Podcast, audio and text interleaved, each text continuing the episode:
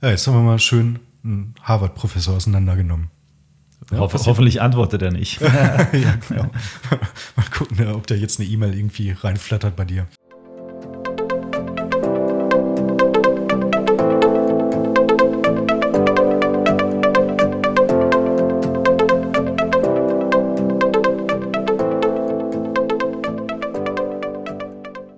Herzlich willkommen. Hier ist wieder eine neue Episode vom Extra ETF Podcast. Hier erfährst du alles, was du für eine erfolgreiche Geldanlage mit ETFs wissen musst. Mein Name ist Markus Jordan, ich bin Gründer von extraetf.com und Herausgeber des Extra Magazins, das sich ganz der Geldanlage mit ETFs verschrieben hat. Ich begrüße dich zur 66. Podcast Folge. ETFs sind die Anlageform der Stunde. Es deutet sich bereits jetzt an, dass 2021 ein absolutes Rekordjahr wird für ETFs. Fast 10 Billionen US-Dollar sind mittlerweile weltweit in ETFs investiert. Das ist mehr als das Dreifache des deutschen Bruttoinlandsproduktes und zwar eines Jahres. Und es ist derzeit auch noch kein Ende des Wachstums zu erkennen. Man kann also wirklich sagen, ETFs sind eine echte Erfolgsgeschichte. Es ist also kein Wunder, dass ETFs immer wieder von Seiten aktiv gemanagter Fonds unter Beschuss geraten. Denn bei den aktiv gemanagten Fonds sind die Wachstumsraten weit weniger stark und ETFs sind nun mal das kostengünstigste Konkurrenzprodukt. Und wer lässt sich schon gerne die Butter vom Brot nehmen? Die Schmähungen sind aber oftmals auch sehr leicht zu durchschauen. Der Fondsmanager Dirk Müller beispielsweise, den viele von euch sicher unter dem Namen Mr. DAX kennen, erklärt ja immer wieder gerne mal, ETFs seien dummes Geld. Das ist, naja, sagen wir mal, auch eine ganz dumme Aussage. Und warum das so ist und welche Argumente wir gegen die derzeit aufkeimenden Kritikpunkte nennen können, darum soll es heute in dieser Episode gehen. Bevor wir aber nun in das Thema einsteigen, eine kurze Unterbrechung für unseren Werbepartner Alvest Powered by Allianz. Die Allianz hat mit Alvest ein neues digitales Angebot für Altersvorsorge und Investment in Deutschland gestartet. Alvest kombiniert ausgewählte ETFs und Investmentfonds mit individuellen Garantien. Sie profitieren mit Alvest von der umfassenden und globalen Investmentkompetenz der Allianz. Alvest kann bequem in wenigen Schritten online abgeschlossen werden. In ihrem übersichtlich gestalteten Kundencockpit sind Sie jederzeit bestens über den aktuellen Vertragswert informiert. Einzahlungen und auch Auszahlungen sind hier jederzeit möglich. Zusätzlich kann ein monatlicher Sparplan bereits ab 25 Euro eingerichtet werden. Egal, ob Sie eine Rücklage bilden oder eher mittel- bis langfristig anlegen möchten, mit Alvest ist das flexibel möglich. Auch die Wahl eines lebenslangen Einkommens ist ab 55 Jahren ohne zusätzliche Kosten für Sie möglich. Alvest Powered by Allianz richtet sich an Anleger, die ihr bestehendes Portfolio um einen renditestarken Sicherheitsbaustein ergänzen möchten. Alvest entwickelt seine Serviceangebote ständig weiter. Ab sofort können Kunden alle Cockpit-Features bequem über die neue iOS-App auf ihrem iPhone oder iPad nutzen. Die Alvest-App kann kostenfrei im Apple App Store heruntergeladen werden. Schauen Sie doch einfach mal unter alvest.de slash extra ETF vorbei und überzeugen Sie sich selbst. Gut, steigen wir nun aber direkt in das Thema ein, denn neben den pauschalen Kritikpunkten an ETFs gibt es auch ein paar Argumente, bei denen es sich doch lohnt, intensiver sich damit auseinanderzusetzen. Und diese wollen wir jetzt heute unter die Lupe nehmen und dazu begrüße ich meinen lieben Kollegen Timo Bautzus. Timo ist Chefredakteur von Extra ETF.com und dem Extra Magazin. Hallo Timo, schön, dass du wieder mit dabei bist. Einen wunderschönen guten Tag. Timo, wir machen ja jetzt gleich einen Faktencheck zu den Kontraargumenten der ETF-Kritiker und nehmen diese dann mal auch ganz genau unter die Lupe. Und im zweiten Teil der heutigen Podcast-Folge beantworten wir ja noch Hörerfragen. Da sind wieder nämlich viele interessante Fragen reingekommen. Vorher würde ich aber gerne noch kurz mit dir über die neue Ausgabe vom Extra-Magazin sprechen, die ja erst vor ein paar Tagen ähm, erschienen ist. Magst du da vielleicht ein bisschen was dazu sagen? Sehr, sehr gerne, kein Problem. Ähm, zunächst würde ich aber ganz gerne noch mal was äh, zu dem Dirk Müller sagen, den hast du ja vorhin schon mal angesprochen. Ähm, der hat sich ja in den letzten Jahren immer relativ negativ über ETFs geäußert. Und dazu muss ich sagen, Dirk ist privat ein echt total netter Kerl. Also ich mag den total gerne. Aber mit dieser ETF sind dummes Geldnummer, naja, da hat er sich so ein bisschen selbst ins Knie geschossen aus meiner Sicht. Denn diese Kritik ist ihm ja auf Social Media auch ziemlich um die Ohren geflogen. Das ist mittlerweile sowas wie so ein, ja, so ein Running Gag auf Instagram, auf Facebook, überall.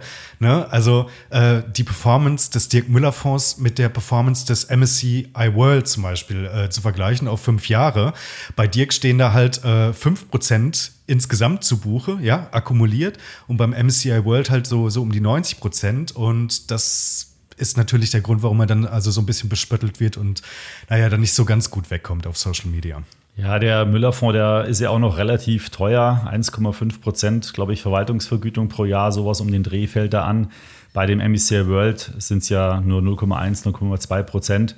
Also ja. ein Anleger hatte eigentlich, ja, einfach ein klassisches, breit gestreutes, weltweites Aktieninvestment zu einem super günstigen Preis. Ja, absolut. Und Dirk ist da halt, ne, man muss es halt so sagen, ist dann halt auf jeden Fall teurer. Und ähm, entsprechend dann auch noch, naja, unerfolgreicher. Jetzt muss man natürlich der, Fairer, äh, der Fairness halt, der Fairness halber sagen, so ist es richtig, äh, dass Dirk also nicht eine reine Long-Only-Strategie fährt, also nicht nur auf steigende Kurse von Aktien setzt, sondern halt dann eine, eine Absicherungsstrategie noch mit einbaut, ja, also sich gegen fallende Kurse short absichert. Ja, das war die letzten Jahre nicht so eine gute Idee. Genau, das war halt kontraproduktiv, ne? Also knapp ein Prozent pro Jahr äh, in den letzten Jahren auf äh, ein Aktienprodukt. Das ist natürlich in der Performance unbefriedigend. Aber gut, also legen wir das Thema einfach ad acta mit dem Dirk äh, und, und äh, gehen wir einfach nochmal auf die Ausgabe ein vom, vom Extra-Magazin. Mhm. Ja?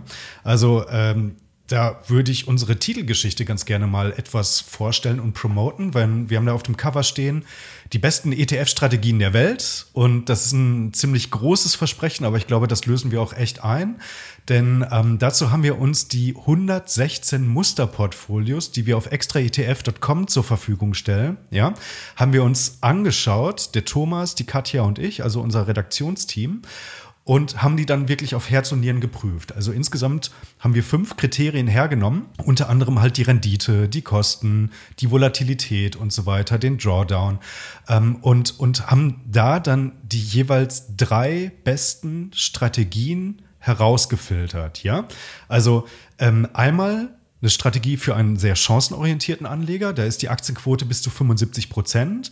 Dann haben wir noch ein moderates Portfolio, der herauskristallisiert, also 50-50 im Wesentlichen. Und dann noch ein sehr konservatives Portfolio, äh, wo dann die, ähm, die Aktienquote nur bei 30 Prozent liegt. Aber das ist echt ein super erfolgreiches Portfolio. Mhm. Ich will jetzt nicht natürlich zu viel verraten. Also da müsst ihr euch dann das äh, Heft dann entsprechend auch zu Gemüte führen. Ähm, diese Strategie, diese konservative Aktien, äh, diese konservative ETF-Strategie hat wirklich über 20 Jahre, über mehr als 20 Jahre sogar, 9% Rendite pro Jahr erzielt. Und das ist wirklich, also für so eine konservative Strategie, wirklich super. Ja, also auf jeden Fall ordentlich, 9%, wenn man das vergleicht, was es sonst mit sicheren Geldanlagen ähm, zu verdienen gibt, wobei da wahrscheinlich auch ein bisschen spekulativere Elemente drin sind, weil irgendwo müssen die 9% hierher kommen, aber ja, in der ja, Portfoliozusammenstellung ist es klar. verhältnisgesinn äh, konservativ. Ja, super. Was gibt es was gibt's noch für Portfolios? Was haben wir da noch im Angebot? Ja, also wie gesagt, äh, eine, eine chancenorientierte Strategie. Die hat knapp 12 Prozent pro Jahr gebracht, äh, zumindest gerechnet auf die letzten sieben Jahre. Und dann haben wir halt noch das moderate Portfolio drin, 50-50. Das hat also auch sehr, sehr stark performt. Also da ist halt äh, der Unterschied äh, zu der chancenorientierten Variante, dass der Drawdown jetzt im Corona-Crash viel, viel niedriger war. Mhm.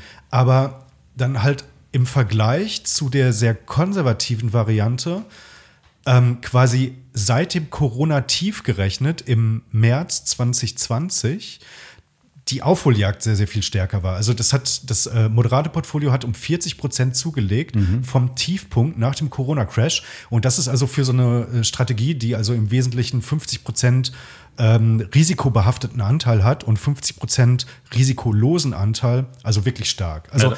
wie gesagt, drei Strategien ähm, kann man sich wirklich unbedingt, also lege ich euch wirklich ans Herz, äh, sich das Heft äh, zu kaufen. Also ich glaube, das ist wirklich eine, eine echt gute Ausgabe äh, geworden. Bin, bin sehr, sehr stolz auf die Leistung von, von meinem Team. Und ähm, kleiner Hinweis noch, die Strategien sind auch gerade für diejenigen Anlegerinnen und Anleger geeignet, die also schon ein bisschen Geld mitbringen. Also wo dann wirklich schon, sagen wir mal, 10, 20, 30.000 Grundkapital da sind.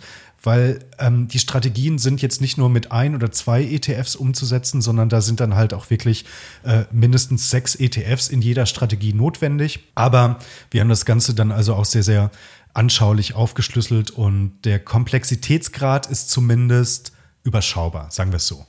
Timo, das gefällt mir so gut, wie du für das Magazin brennst. Äh, das ist äh, sehr, sehr schön. Du bist der beste Magazinverkäufer, äh, den wir Aller haben. Zeiten, ne? Aller Ja. Zeiten, ja. Nein, den Link zu dem Magazin packen wir natürlich in die Show Notes zum Online-Shop. Findet man aber auch bei ähm, an den meisten Kiosken am Bahnhof oder am Flughafen. Ähm, Da kann man sich dann kaufen. Und äh, würde uns natürlich freuen, wenn ihr da draußen richtig schön zuschlagt. Noch haben wir eine Menge auf Lager, die verkaufen sich aber wie warme Semmeln momentan. Insofern äh, schnell sein lohnt sich. Ähm, kommen wir jetzt aber äh, zum, zum Thema des, des Podcasts, äh, beziehungsweise zu dem ersten Teil, zu diesen Kritikpunkten. Ähm, da hatte ich ja auch schon mal eine Folge ähm, vor, ja, ungefähr 30 Episoden gemacht. Deswegen haben wir gedacht, greifen wir das nochmal auf. Haben wir ja auch im Magazin ein bisschen thematisiert. Da haben wir nochmal andere Argumente auch herausgepickt. Was haben wir uns denn da heute vorgenommen, Timo?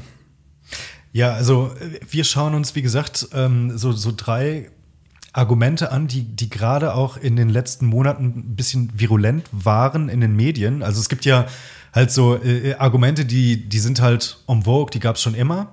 Und so ein paar Argumente sind aber mit dazugekommen. Also zumindest die ersten beiden, die ich jetzt da so rausgepickt habe, die sind so, naja, vielleicht noch nicht so ganz geläufig. Das dritte ist dann schon halt, sagen wir mal, so ein bisschen so, so, so ein Klassiker, aber dazu später mehr. Also das erste Argument, was jetzt zuletzt also auch groß zum Beispiel von der FAZ mit promoted wurde, äh, kommt äh, von einem Harvard-Professor, der nennt sich, oh Gott, ich hoffe, ich spreche das jetzt richtig raus, äh, einer L. Hawk würde ich, würde ich das jetzt also einer L. Hauge geschrieben, einer L. Hawk, würde ich es jetzt einfach mal aussprechen. Und der sagt, ETFs schaden der Volkswirtschaft. Und also das Kernargument ist eigentlich, dass die großen ETF-Anbieter, also iShares, Vanguard, State Street und so weiter, also oft dominante Anteilseigner von mehreren Unternehmen der gleichen Branche sind. Also zum Beispiel Apple und Samsung, ja.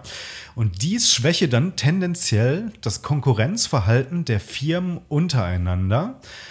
Ergo, ETFs würden also indirekt Innovationen behindern und im Endeffekt damit also auch der gesamten Volkswirtschaft starten. So, das ist mal knapp zusammengefasstes Argument. Ja, also ich, ich würde mal sagen, da ist, das ist nicht ganz von der Hand zu weisen, weil man mhm. könnte natürlich schon vermuten, wenn, wenn ein Anteilseigner oder mehrere Anteilseigner an allen Unternehmen in der gleichen Branche aus dem gleichen Segment tätig sind und die aktiv in die Unternehmensstruktur durch Stimmverhalten, zum Beispiel der Stimmrechte einwirken, dass es einen gewissen Einfluss hat. Ich glaube aber, dass der Einfluss dieser großen Anbieter äh, momentan gerade bei diesen großen Konzernen noch relativ niedrig ist. Natürlich halten die größere ähm, Anteile im vielleicht mittleren einstelligen Prozentbereich, aber dass man daraus jetzt gleich massiv einen Eingriff in die Unternehmensstrategie äh, ähm, ähm, unterstellen kann, das sehe ich eher nicht. Also da würde ich sagen, das, das ist eine Gefahr, die sollte man auf dem, äh, auf dem Schirm behalten, da sollte man auch einwirken. Ich meine, die ganzen ETF-Anbieter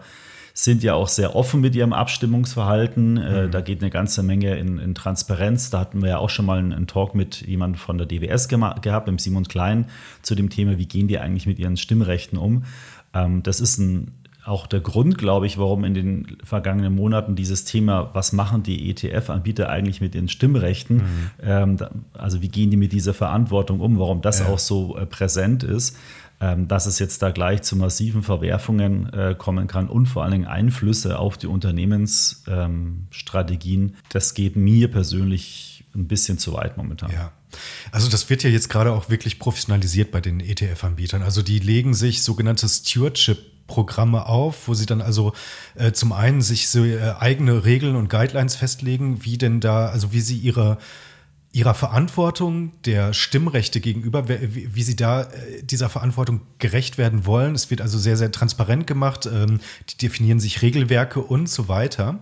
Ähm, und jetzt mal ganz ernsthaft. Also iShares, Vanguard, State Street, klar, große Kolosse, äh, Investmentgiganten, wirklich mit ein paar Billionen zum Teil ähm, äh, Assets under Management, aber da jetzt wirklich kartellartige Strukturen zu unterstellen, das halte ich dann doch für etwas weitgehend, ja, weil die haben ja äh, prozentual haben die in, den, äh, in, in aller Regel dann irgendwie bei, bei so mittelgroßen Unternehmen dann doch eher, naja, so einstellige Prozentbeträge. Also klar, das sind aus Unternehmenssicht sind das natürlich dann wichtige Ankeraktionäre, aber dass die sich jetzt ehrlicherweise für so einen, sagen wir mal, mittelgroßen Wert im MDAX oder SDAX dann so sehr interessieren, dass sie da wirklich auf die Unternehmensstrategie sehr, sehr großen Einfluss ähm, nehmen, das, das halte ich dann doch für ein bisschen an den Haaren herbeigezogen.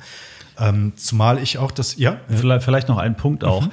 Äh, bei der DWS aus dem Gespräch mit Simon Klein kam ja auch raus, dass die DWS, also das ist ja zum einen der aktive Investmentfondsarm, wo die klassischen mhm. Investmentfonds verwaltet werden, auf der anderen Seite mit X-Trackers auch die passiven und die stimmen sozusagen in beiden Fällen, die, also die, geben die, sie die gleichen Ergebnisse ab. Das heißt, äh, es ist egal, ob die Aktie jetzt oder das Stimmrecht in einem ETF oder in einem ja. klassischen Fonds gehalten wird. Ja. Ähm, und deswegen allein dieses Argument jetzt auch nur auf den ETF zu verknüpfen, geht halt auch aus meiner Sicht zu weit, weil dann könnte mhm. man grundsätzlich eigentlich die Frage stellen, was ist eigentlich oder welche Rolle haben denn eigentlich große Investoren in der mhm. Welt, ähm, die im Asset Management, also durch das Verwalten von fremden Geldern, hohe Anteile an den Stimmrechten ja. haben. Und das hat dann aber eigentlich wieder nichts mit dem ETF an sich zu tun. Ja, Genauso würde ich das aussehen. Also das ist dann halt so eine Problematik der Kapitalallokation insgesamt, also quasi von großen Sammelstellen, die dann natürlich durch die schiere Summe des Geldes, die sie dann halt einsammeln, natürlich auch eine, eine Verantwortung haben. Aber das jetzt wirklich nur, wie du schon gesagt hast, rein auf äh, ETFs zu äh, kaprizieren, halte ich dann doch ein bisschen ähm, schwierig oder problematisch. Und, also worauf ich auch noch gerne zu sprechen kommen würde, ist, ich habe jetzt ehrlicherweise auch nicht das Gefühl, dass jetzt so der Konkurrenzkampf in den Branchen insgesamt abgenommen hat. Also wenn man sich das jetzt mal anschaut, in was für einer Umbruchssituation gerade auch die Autoindustrie ist, ja, äh, Tesla, Stichwort e-, E-Mobilität, autonomes Fahren etc. etc. Ähm, da habe ich jetzt nicht den Eindruck, dass die sich gerade irgendwas schenken. Und äh, ich denke, dass Professor Elhawk da also auch zumindest nicht berücksichtigt in der These, dass es ja auch eine Menge äh, Branchen- und Themenfonds gibt, die also auch äh, quasi nicht nur nach der reinen Marktkapitalisierung äh, investieren, also nicht so klassischerweise wie in einem Produkt, das jetzt auf den MSCI World geht, wo jetzt also tatsächlich dann die, die größten Gelder in diejenigen Unternehmen natürlich reingehen, ähm, die dann also auch entsprechend an der Börse äh, an Wert gewinnen und äh, entsprechend eine ne Größe haben, sagen wir es mal so, sondern also auch in, in junge, kleinere Firmen, äh, die dann also auch über ETFs die Möglichkeit bekommen, sich über die Börse zu kapitalisieren und dann weiterhin zu wachsen. Mhm. Ja, also Cannabis ist jetzt ein, ein Stichwort, was mir da als äh, wirklich so, so einfällt, weil ja, äh, das ist eine junge Branche.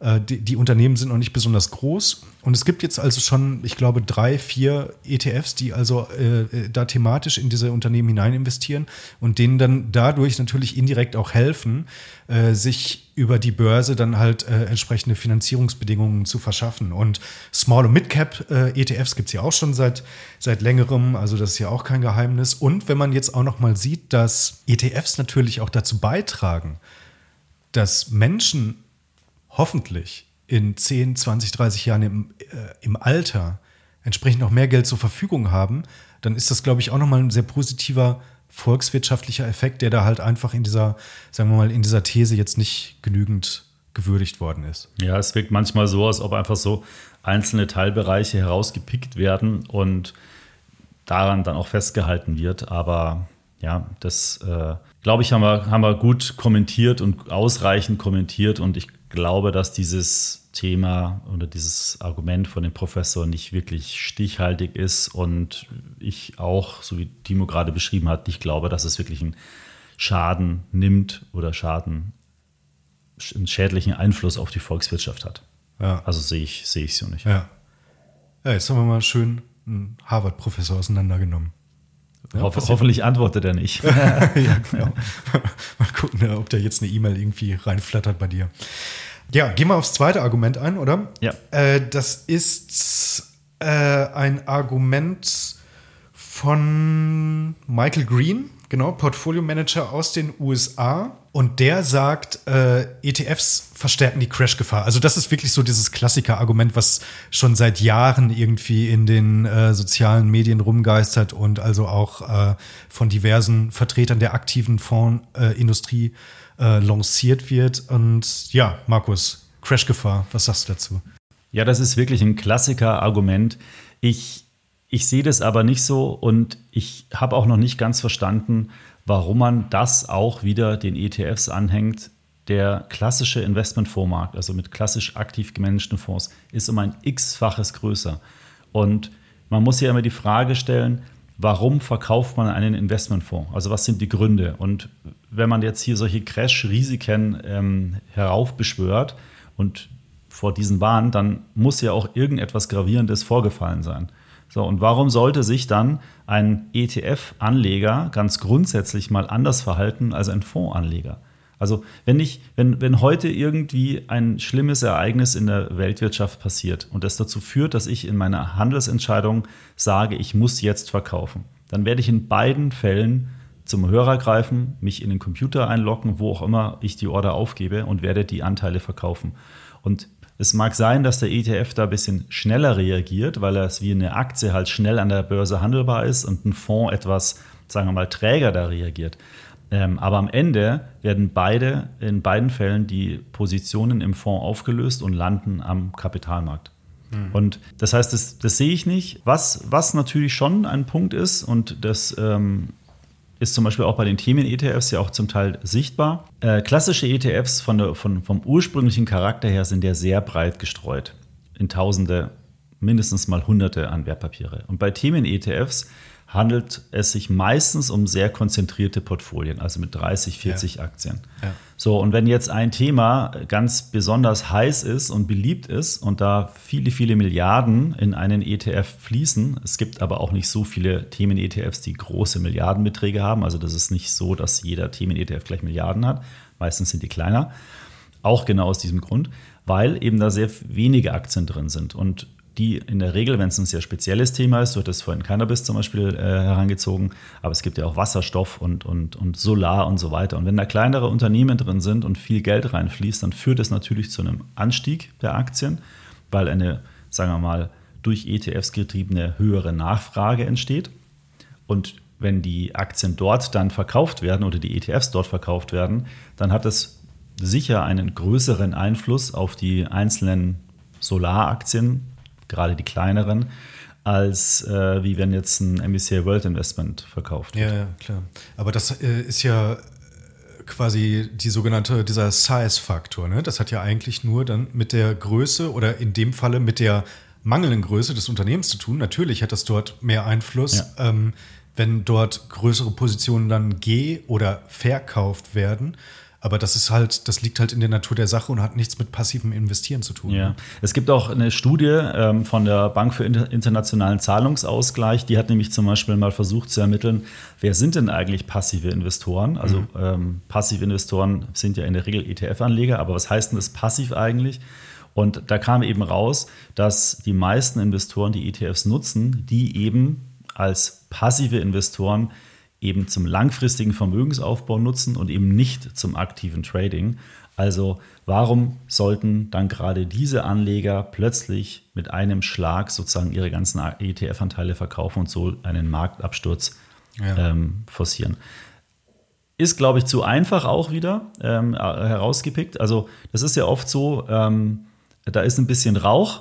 Ja, also es ist nicht ganz von der Hand zu weisen, ähm, aber wenn man es dann ganz vereinfacht darstellt und ganz mhm. negativ darstellt, dann, ja. dann, wird das aufgegriffen und verbreitet sich dann. Ähm, kann man aber nicht so ohne weiteres ähm, undifferenziert pauschal eben sagen, dass ETFs äh, Blasen verstärken. Ähm, es kommt einfach immer darauf an. Ich persönlich würde mich von solchen Informationen nicht verunsichern lassen. Ja. Ähm, bringt auch für meine persönliche Geldanlage nichts. Also wenn ich jetzt langfristiger Buy-and-Hold-Anleger bin und für meine Altersvorsorge spare, dann ist es mir im Zweifelsfall eh egal, wenn der Markt zwischenzeitlich mal um, äh, was weiß ich, 10% einbricht. Vor allen Dingen bricht ja nicht der ETF alleine ein, sondern dann bricht der gesamte Kapitalmarkt ein. Also jeder Investmentfonds, jede Versicherung, alles, alles, jedes Wertpapier, was irgendwie mit diesen Aktien investiert ist, ähm, ähm, hat dann einen Kursrückgang.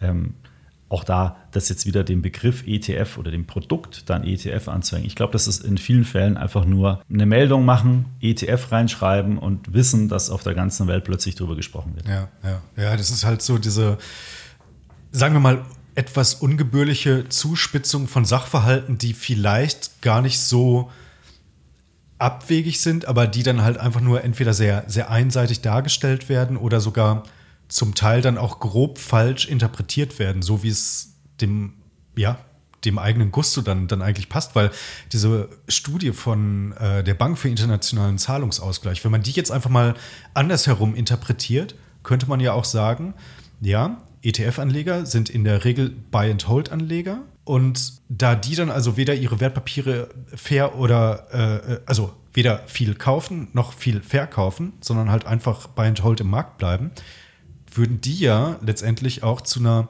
gewissen Stabilität des gesamten Kapitalmarkts beitragen. So, das ist vielleicht auch ein kleines bisschen sehr spitz interpretiert, keine, keine Frage, aber man könnte es so sehen. Aber deswegen geht ja jetzt niemand raus mit der Headline, ETFs stabilisieren den Kapitalmarkt, weil es halt auch so gesehen nicht unbedingt richtig wäre und viel wichtiger ist, so wie du es sagst, es nützt halt auch niemandem. Also jeder ETF-Sparer, der das jetzt irgendwie wahrnimmt, so der sagt sich, äh, ja, na und? Also es hat überhaupt keinen Einfluss auf deine ja. persönliche Geldanlage, auf deine ETF-Strategie, auf deinen ETF-Sparplan, auf dein Portfolio. Und äh, es ist halt einfach nur ja quasi ein Austausch von, von irgendwelchen Argumenten, die möglicherweise gar nicht für dich so richtig relevant sind. Ja, ja, genau. Wenn man sich zum Beispiel große institutionelle Anleger anschaut, Versicherungen oder Pensionsfonds, die kaufen ja in vielen Fällen auch keine ETFs, äh, weil die so große Anlagevolumen haben. Die investieren dann meistens über Spezialfonds, also eigens für die aufgelegte geschlossene Investmentfonds, wenn man so will. Die sind dann auch nochmal einen Tick günstiger als ein ETF, weil man diese ganze Handelbarkeit und, und so nicht braucht. Ähm, und das sind aber auch äh, Gelder, die langfristig am Kapitalmarkt angelegt werden. Also ein Pensionsfonds oder eine Versicherung, die legt die Gelder ja nicht aus Jux und Tollerei an, sondern legt es ja deswegen an, weil sie auf der anderen Seite Verpflichtungen für ihre Kunden, für ihre Versicherungsnehmer hat oder Pensionäre, die Anspruch auf eine Versicherung haben, äh, auf eine, eine Pension haben. Und Privatanleger, die langfristig in ETFs investieren, haben ja genau die gleiche Zielsetzung. Sie wollen langfristig ansparen, einen Vermögensstock aufbauen, um dann im Alter sukzessive darauf zuzugreifen. Und ähm, ETFs unter Trading-Gesichtspunkten einzusetzen, macht für mich in vielen Fällen auch nicht wirklich Sinn, weil da gibt es nämlich für Profi-Investoren mit Futures oder Derivaten oder sonstigen Instrumenten noch ganz, ganz andere Möglichkeiten, um am Kapitalmarkt wirklich spekulativ unterwegs zu sein.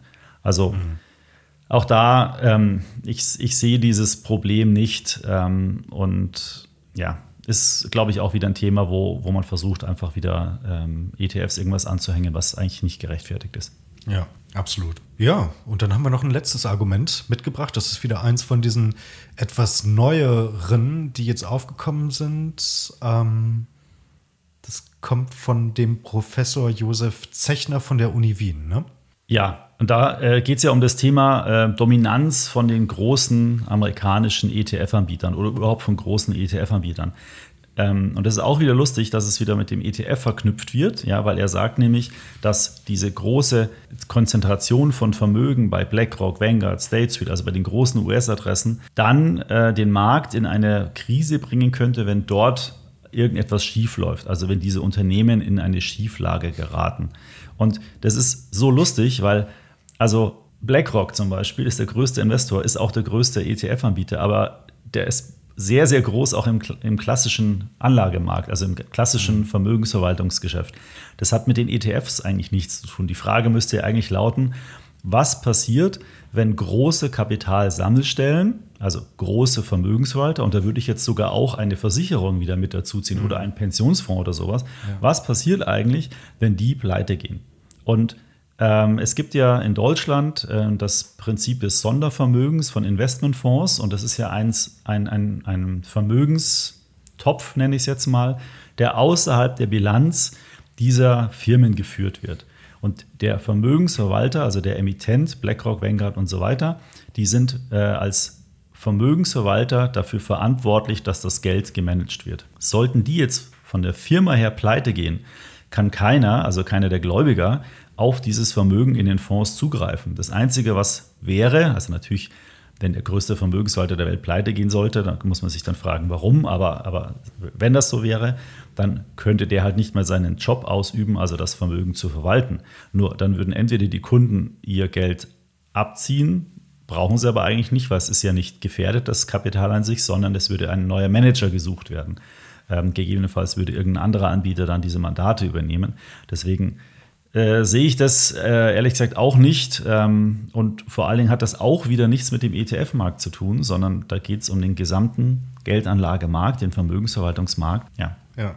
Also ich finde dieses Argument ehrlicherweise so putzig, also dass das äh, aus einer, aus, von, von einem Wissenschaftler kommt, von einem Ökonomen, das ist, also da, ähm, ja, muss ich mich jetzt wirklich zurückhalten, mal etwas deutliche Worte da in diese Richtung auszusprechen, denn wenn, wenn jetzt wirklich, also sagen wir mal, also A, gibt es überhaupt keine Anzeichen dafür, dass, dass äh, BlackRock, Vanguard, State Street oder irgendein anderer großer Vermögensverwalter pleite geht, weil dieses Geschäft ist relativ risikoarm. Dafür braucht man keine großen Kredite oder sonst irgendwas. Die sind ausreichend kapitalisiert. So, also das heißt, es wird äh, schon wieder da äh, irgendein Sachverhalt herangezogen, der halt eine Eintrittswahrscheinlichkeit hat Eintrittswahrscheinlichkeit von nahe Null. So, das zweite ist, wenn ein großer Player in irgendeiner Branche, ganz egal in welcher Branche, pleite geht, so, dann ist es ja wirklich ein No-Brainer zu sagen, natürlich hätte das Auswirkungen auf die Branche. Wenn jetzt VW pleite gehen würde, natürlich hätte das Auswirkungen auf die Autoindustrie. Also einfach nur in der Hinsicht, dass zum Beispiel die Kurse von Tesla, BMW, Daimler und wen es so alles gibt, GM, dass die möglicherweise auch erstmal ein bisschen leiden oder sich vielleicht sogar die Finanzierungsbedingungen äh, in puncto Kreditaufnahme und so weiter möglicherweise ein bisschen verschlechtern für die, für die Autohersteller. Aber für die Kunden spielt es hier überhaupt keine, keine Rolle. Ja, also für, äh, für die Kunden hat, spielt es überhaupt keine Geige. Äh, und gerade äh, unter dem Aspekt, den, den du jetzt ja gerade angesprochen hast, also quasi, dass das also auch noch Sondervermögen ist. Also alle Gelder, die in deinem ETF drin sind, die gehören nicht in der, der Gesellschaft, die gehören nicht iShares, sondern die gehören dir. Und iShares darf die halt einfach nur für dich verwalten. Und wenn iShares pleite gehen würde, dann gehört dieses Geld trotzdem dir und dieses Geld wird dann auch nicht eingesetzt, um irgendwelche Gläubiger zu bedienen. Ja, das ist, und das gilt eben nicht nur äh, bei dem Fall Investmentfonds, sondern in vielen anderen Bereichen im Finanzbereich auch. Beispielsweise gibt es ja bei den Banken das Einlagenthema, da ist es so, das ist natürlich Geld, was in der Bank ist, aber dafür gibt es auch wieder Sicherungssysteme, den Einlagensicherungsfonds, der da bestimmte Risiken wieder abfedern soll, sollte eine Bank pleite gehen. Also es ist aber ein deutlicher Unterschied zum Beispiel zu Anleihen beispielsweise, die sind halt äh, nicht geschützt. Das ist ein klassischer Kredit, den ich dem Unternehmen gebe, wenn ich eine Bankanleihe kaufe oder ein Zertifikat kaufe zum Beispiel dann gebe ich dem Unternehmen einen Kredit und das Unternehmen verspricht mir dafür irgendetwas, zum Beispiel eine Partizipation an dem DAX, bei einem DAX-Index-Zertifikat. Bei einem ETF ist es aber, wie du auch schon gesagt hast und ich zuvor, Sondervermögen und das hat eben keine Probleme, sollte die Firma pleite gehen. Ich weiß gar nicht, ist, ist überhaupt schon mal ein klassischer Investmentfonds-Manager pleite gegangen? Ich kann mir das gar nicht vorstellen äh, wo, wo, da wirklich äh, das Risiko entstehen äh, könnte. Ja gut, es gibt den einen oder anderen Hedgefonds, der dann äh, zahlungsunfähig geworden ist, aber das ist nochmal eine ganz, ganz andere äh, Kiste. Klar, ne? weil die sich halt irgendwie mit ihren Anlagestrategien verspekuliert, verspekuliert haben. haben ja. ganz genau. Aber das ist ja in einem klassischen äh, Investmentfonds ähm, oder Vermögensverwaltungsprodukt wird ja Geld investiert, damit eine entsprechende Anlagestrategie sozusagen vollzieht. Ja. Und bei ETFs ähm, ist es ja sowieso klar an den Index gekoppelt. Also äh, sehe ich, jetzt, seh ich jetzt auch nicht so. Du hattest ja auch noch äh, äh, in deinem Research rausgefunden, dass der, der gute Herr Professor ja auch wahrscheinlich eher als Lobbyist hier ja, aktiv ist. Ja, ja, genau. Der äh, Professor Zechner arbeitet nämlich äh, im, im Beirat von Spengler Invest oder ist im wissenschaftlichen Beirat von Spengler Invest tätig, so ist es richtig. Und äh, das ist eine Gesellschaft für aktive Fonds. Insofern ist das jetzt möglicherweise dann auch so ein bisschen interessengeleitet, das, ja. die Argumentationskette. Vielleicht. Man weiß es nicht. Man wird, man wird sehen. Man, genau. Okay, super. Das waren ja schon mal drei Argumente. Und gut, ich meine, wir sind vielleicht auch, muss man sagen, natürlich gebiased, weil wir natürlich ja, ja über uns ETFs Fans sind Ja. und uns mit ETFs beschäftigen und von ETFs auch leben. Ja. Aber dennoch glaube ich, dass ich das hier zumindest mal aus meiner Sicht heraus neutral beurteilen kann. Und ähm, es ist nicht immer alles rosig, aber auch immer ETFs zu verteufeln für alles, äh, das sehe ich halt eigentlich auch nicht. Ja. Also Ja. am Ende ist es so, die gesamte Investmentbranche verdient sich dumm und dämlich mit dem Verwalten von Geld. Und ETFs machen das Gleiche, aber eben signifikant einfacher und signifikant günstiger. Und es ist natürlich klar, dass die aktiv gemanagte Welt, wo die Vermögensverwaltungsgebühren 1,5, 2 Prozent pro Jahr sind, dass die insgesamt natürlich was dagegen haben, wenn alle Anleger oder immer mehr Anleger, es ist ja auch nicht mehr schwarz und weiß, sondern immer mehr Anleger, äh, sich davon verabschieden und sagen, dann kann ich auch einfach den Markt kaufen und zahle nur noch 0,1. Ähm, ist natürlich klar, dass es dann, wenn es der Trend so weitergeht über die nächsten Jahrzehnte, dass die Einnahmen der Industrie immer weniger werden und das gefällt natürlich nicht jedem. Und deswegen kann ich mir auch vorstellen, dass oftmals aus, diesen, aus dieser Schiene heraus dann, sagen wir mal, Nebelkerzen gestreut werden, wenn man es mal so nennen will. Ja, ich denke, das war jetzt so ein ganz gutes Schlusswort, so ein gutes Roundup. Und da würde ich vorschlagen, gehen wir einfach zum, zum zweiten Teil des Podcasts jetzt über. Und da beantworten wir jetzt nochmal Fragen. Und die erste Frage, die hat uns die Laura zugesandt. Äh, Laura, vielen Dank für deine E-Mail. Äh, du hast geschrieben, hi, ich investiere schon länger in ETFs und habe bis dato gute Erfahrungen gemacht. Ich gehe aktuell zu 100 Prozent in Aktien in meinem Kernportfolio. Jetzt würde ich gern meine Cash-Rücklage von 7000 Euro, die aktuell überhaupt keine Zinsen bringt, also wahrscheinlich irgendwo auf dem Tagesgeld oder so, in einen defensiven Portfolio-ETF stecken, maximal 30% Aktien. Was hältst du davon? Also Markus, da bist du jetzt angesprochen. Ich unterstelle jetzt mal, sie hat das restliche Geld nur in Aktien investiert und sagt sich jetzt, okay, ich will nicht alles in Aktien stecken, sondern auch noch ein bisschen was äh, konservativer in, den, so in diesem Portfolio-ETF, der nur 30% Aktien hat, wenn ich das richtig verstanden habe. Sie hat, sie Investieren. sagt, äh, Moment, äh, sie investiert in ETFs und da aber zu 100% in Aktien in ihrem Kernportfolio. Also ich in Aktien-ETFs, so habe ich das jetzt verstanden. Ja, genau. Weil ich persönlich ich kenne jetzt ihre gesamte Situation nicht, aber ich würde eine Cash-Rücklage von 7000 Euro und das scheint mir so drei bis sechs Monatsgehälter vielleicht zu sein, ja, ähm, unterstelle ich jetzt mal, ähm, würde ich ehrlich gesagt nicht in ETFs investieren äh, in dem Fall. Ich würde es eigentlich auf dem Tagesgeldkonto lassen oder wenn, dann vielleicht noch in kurzlaufende Anleihen-ETFs, die aber wiederum, das hat man ja auch schon mal in den letzten Leserfragen, die aber auch keine Zinsen abwerfen. Die, die Cash-Rücklage ist einfach dafür da, um jederzeit sofort darauf zugreifen zu können.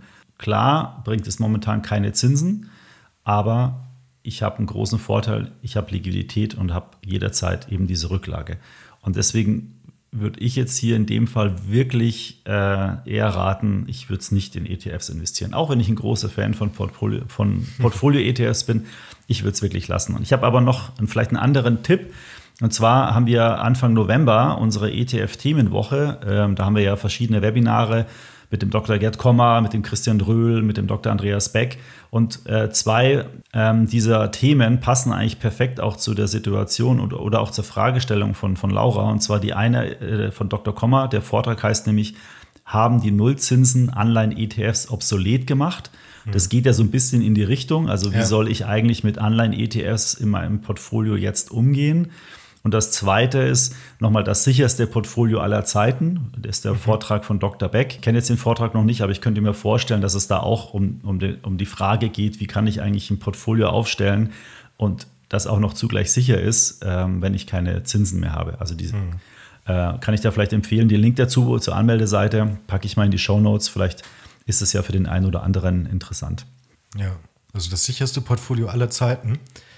Ah, das ist schon, schon ein gutes Versprechen. Also da, da würde ich mich dann auch nochmal anmelden. Ja, wir gucken mal, Ja. was da rauskommt. Okay, die nächste Frage kommt vom Nils und der hat uns ein Lob mitgesendet. Mega Podcast, höre ich voll gern. Auf dem Weg zur Arbeit weiter so. Ja, machen wir. Vielen Dank. Jetzt die Frage. Ich würde gern einen technologielastigen ETF besparen, bin aber nicht sicher, ob ich den Nasdaq nehmen soll oder einen speziellen Branchen-ETF. Was meint ihr? Das, das, wird jetzt wieder so ein kleine, kleines Streitgespräch zwischen uns zwei, äh, beiden, Timo. Ja, ja. Äh, weil du packst jetzt bestimmt gleich wieder dein Nasdaq äh, ETF aus. Ja, klar. genau. Äh, also, meine Meinung ist eigentlich auch wie immer. Ich glaube, vom Grundprinzip kann man das machen, aber man muss im Hinterkopf behalten, ich habe jetzt nämlich extra nochmal nachgeschaut, im MSCI World und auch im MSCI All Country World, der die Schwellenländer mit dabei hat, in beiden Indizes sind 21 Prozent inzwischen äh, der Aktien dem Technologiesektor ähm, zugeordnet. Das heißt, man hat schon einen relativ großen Anteil im äh, Portfolio an Technologieaktien, wenn man marktbreit gestreut investiert ist. Und das muss man einfach im Kopf behalten. Wenn man jetzt nämlich noch ein Nasdaq oder Information Technology oder, oder sonst irgendwelche Cloud Computing, irgendwas Technologielastiges seinem Portfolio beimischt, dann ist man halt sehr stark in dem Segment investiert. Das muss nicht schlecht sein. Da kommen jetzt gleich deine Argumente dazu. Ich weiß, ich weiß jetzt schon, was du sagen wirst. äh, aber ähm, ich bin einfach immer kein Freund von Ungleichgewichten. Das ist im Zweifelsfall immer schlecht. Natürlich gibt es Phasen, wo zum Beispiel jetzt Technologieaktien durch die Decke gehen und die Welt verändert sich und so weiter. Aber es wird auch irgendwann mal wieder einen Punkt geben, wo es dann zum Beispiel eine Übertreibung gegeben hat, wo die Werte, Werte vielleicht stärker korrigieren und dann, äh, wie soll ich sagen, neutralisiert sich dieser, dieser Vorteil wieder. Und die Frage ist einfach, äh, will ich sozusagen jetzt noch zusätzlich im Thema auf Nils Frage, will ich jetzt noch zusätzlich in Technologieaktien äh, investieren, was ja eigentlich bedeutet, ich setze darauf, dass sie sich noch stärker in den nächsten Jahren entwickeln, als sie sich eh schon entwickelt haben. Und da würde ich einfach sagen, nee, würde ich nicht machen. Ich habe schon genug äh, Technologieaktien, wenn ich breit gestreut investiert bin mit dem MBC World und so weiter. Warum jetzt noch zusätzlich da investieren? Meine mhm. Meinung. Wie also siehst du es denn? Ich, ich kann das quasi so unterschreiben, dass man sich zumindest diese Frage stellen muss oder das auf dem Schirm haben sollte, wenn denn das tatsächlich der Fall ist, dass man im Kernportfolio beispielsweise schon ein MSCI World, ein All Country World oder so bespart, dass man da schon 20% Technologie drin hat und dementsprechend auch die Amazons, Googles, Microsofts, Alibabas dieser Welt, ja. Wenn man jetzt aber davon ausgeht, dass die Fragestellung ist ja, hm, was soll ich denn jetzt nehmen? Nasdaq oder einen reinen Branchen-ETF? Und wir jetzt keine weiterführenden Informationen haben, dann, dann würde ich sagen, okay, dass der Hinweis so ganz gut ist, ja. Also du hast schon 20 Prozent in diesen breit gestreuten Weltindizes. Im Nasdaq hättest du noch mal zusätzlich, also Nasdaq 100 und ich glaube im Nasdaq Next 100 ist es dann genauso dass da so 45 Prozent Technologie drin sind und dann da, da, ist ja auch Gesundheitswesen, Kommunikationsbranche und so weiter ist da ja drin. Ich glaube sogar äh, teilweise klassische äh, Industrie, aber nicht so, so hoch gewichtet. Wenn man mich jetzt fragt, ist das generell sinnvoll in Technologie zu investieren, würde ich sagen, ja, auch wenn die Kurse, das weiß ich auch, äh, mittlerweile natürlich äh, recht hoch sind. Einfach aus zwei Gründen, weil ich glaube, dass wir A, gar keine so große Zinswende in den nächsten Jahren sehen werden, wie es aktuell vom Markt möglicherweise ähm, spekuliert wird. Also das heißt, die Zinsen werden nicht wieder, das allgemeine Zinsniveau wird nicht wieder weltweit irgendwo im Schnitt auf sehr schnell auf 3, 4, 5 Prozent irgendwo liegen, was tendenziell die Investition in Wachstumsunternehmen unattraktiver machen würde. Und das Zweite ist, glaubst du daran, dass bestimmte Bereiche im Segment Technologie, also in diesem, äh, in, in diesem sehr breit gefächerten Segment Technologie, also KI, Cloud, auch das Thema autonome Fahren kann man da mit Sicherheit äh, mit, mit, mit reinrechnen. Diverse andere Bereiche, dass die halt weiterhin auch, auch sehr gut laufen werden und dass die stark wachsen werden. Und da würde ich sagen, ja, also natürlich kann man sich jetzt anschauen, waren Technologiewerte in den letzten 30, 40, 50 Jahren, da gibt es ja auch eine, ein schönes Paper von, von Get Comma, ähm, der halt sagt, ja, Technologieaktien waren eigentlich auf lange Zeit gerechnet nicht so erfolgreich oder nicht exorbitant erfolgreicher als jetzt ein breit gestreutes Weltportfolio. Insofern macht es, wenn man die Vergangenheit berechnet und das auf die Zukunft, ähm, äh, also wieder in die Zukunft projiziert, nicht so viel Sinn, Technologie überzugewichten aktuell.